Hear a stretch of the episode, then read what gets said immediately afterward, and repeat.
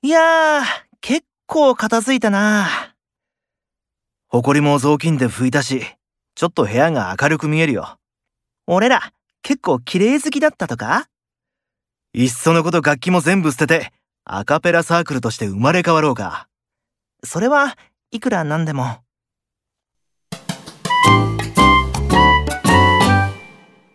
木山係長の机っていつも片付いてますね。係長は綺麗好きだからね。でも人の机はどうでもいいみたい。